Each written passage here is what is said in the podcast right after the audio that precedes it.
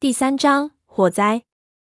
此时我还只是有不祥的感觉，但我的内心还是告诉自己，不可能这么巧合。这种天气里木质的老房子发生火灾的概率很高，但是心中不祥感渐渐强烈到让我有点窒息。跟着小孩子跑，冲向着火的地方，越靠近我就越觉得不好。等到我冲到跟前，我几乎不敢相信眼前的情形。只见闷油瓶的高脚楼里冒出了滚滚浓烟，火势极大，热浪冲天，根本没法靠近，一看就知道已经烧得没法救了。高脚楼后面的山也烧了起来，灌木丛一片焦黑，火还在往上蔓延。村民正从四面八方赶来，冲到山上去扑火。我们经历过山火，知道山火一旦烧起来，那种可怕的后果是难以想象的。所以，先救山火绝对是正确的。这火的源头似乎在山上，闷油瓶的高脚楼就在山脚边，于是受到了殃及。但我呆立在那里，知道肯定不是这么回事。火势太大了，我们到溪里去才多少时间？就算被雷劈中，也不可能烧得这么快。最明显的是，空气中弥漫着一股浓烈的煤油味。这里没有消防栓，所有的救火设备只有桶。但是桶的数目有限，他们又是从水缸里舀水。等山火扑灭的时候，闷油瓶的房子肯定已经烧得一点也不剩了。我情急之下想冲进去，胖子一把把我拉住，说已经没办法了，进去太危险了，犯不着把命丧在这里。我脑子里一片混乱，跪倒在地上。这时忽然边上人影一闪，我们还没反应过来，就看到闷油瓶冲了过去，冲到火房前。往高脚楼底下的隔空处滚了进去，胖子和我都大惊失色。要知道，在这样毫无保护的情况下冲进火场，绝对是重度烧伤，没一点情面可讲。不是说你不碰到火就没事了，火场中心的温度高达上千度，在里面待着一瞬间就熟了。胖子马上大叫救人，我和他立即冲过去，挨近房子五六米处，滚烫的热浪就扑面而来。我的汗毛立即就被烤卷了，眉毛、头发发出啪啪的声音。我咬牙忍住皮肤的灼痛，冲到房子边上，蹲下去，立刻发现根本不可能进去。里面的高温犹如火龙的呼吸涌出，趴下去勉强看，地下有潮湿的泥巴，闷油瓶裹了一身湿泥，正在往里爬。再想仔细看，已经不行。我们被热浪烤得没法睁开眼睛，只得连滚带爬的退出来。旁边救火的人赶紧冲上来，把我们拉住。刚被扶起来，就听到火场里传出一声东西垮塌的巨响，接着闷油瓶也从高脚楼的隔空处滚了出来。他浑身都冒着白烟，跌跌撞撞爬起朝我们跑来。旁边马上有人上去往他身上泼水，边上有人说疯了疯了。我冲过去，只见他浑身裹满了房下的烂泥，不知道有没有烧伤。但能看见左手有几处全是黑灰，显然他豁出去用手掏了。我大骂：“你不想活了？”胖子扶起他就问道：“怎么样？”他面无表情，只冷冷道：“全烧没了。”说着看了看忙着救火的人们，全是煤油味，连地板都烧穿了。这动作的意思不言而喻。胖子也看了看救火的人，面色不善的看了看我，小吴。看来这村子有点问题。我看着闷油瓶的伤，心里没空琢磨这些。边上有人对我叫道：“快带他到村公所找医生吧，烧伤可大可小，那房子没人住，学什么救人啊？”我们找了一个围观的小孩带路，带闷油瓶到村公所后，那小孩让我待着，他去叫医生过来。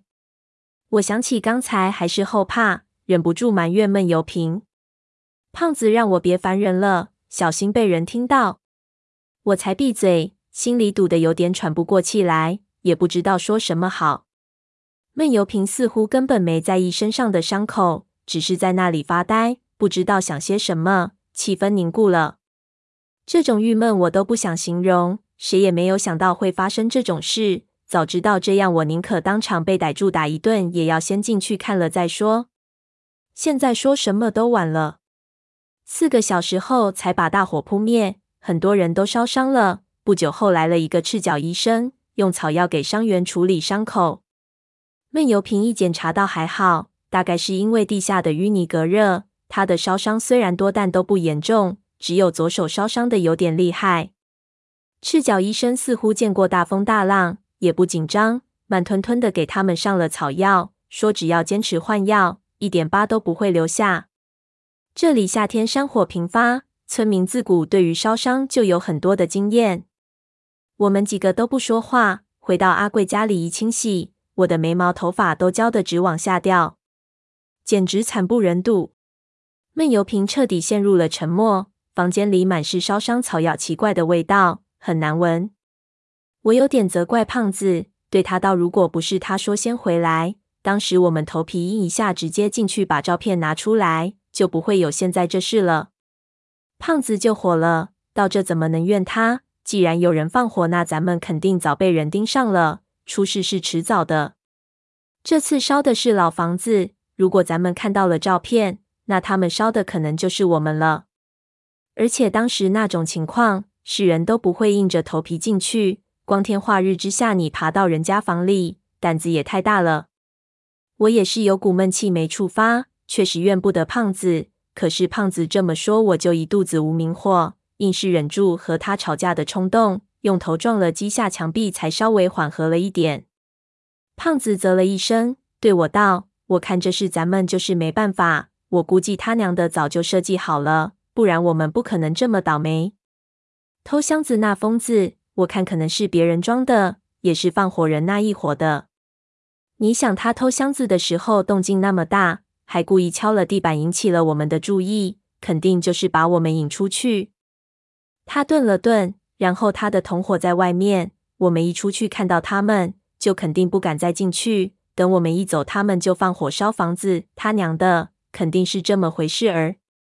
有道理，我点头。这么说来。他们应该是临时发现了我们，情急之下把我们引了出去。如果早知道我们的计划，他们早该采取措施了，不会这么急切和极端。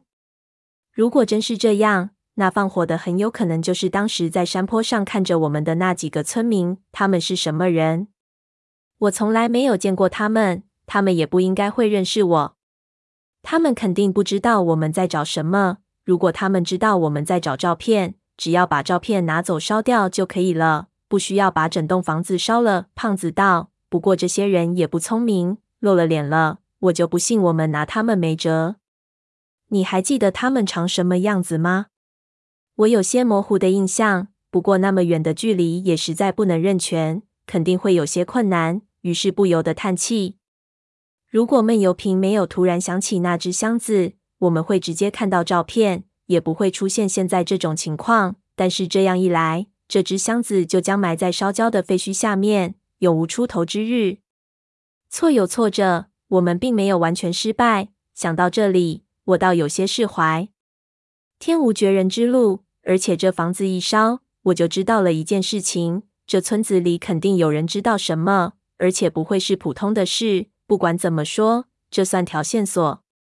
只是。不知道是否那批人接下来还有行动，会不会对我们有所行动？胖子说应该不会来害命，否则没必要烧房子，直接杀了我们就行了。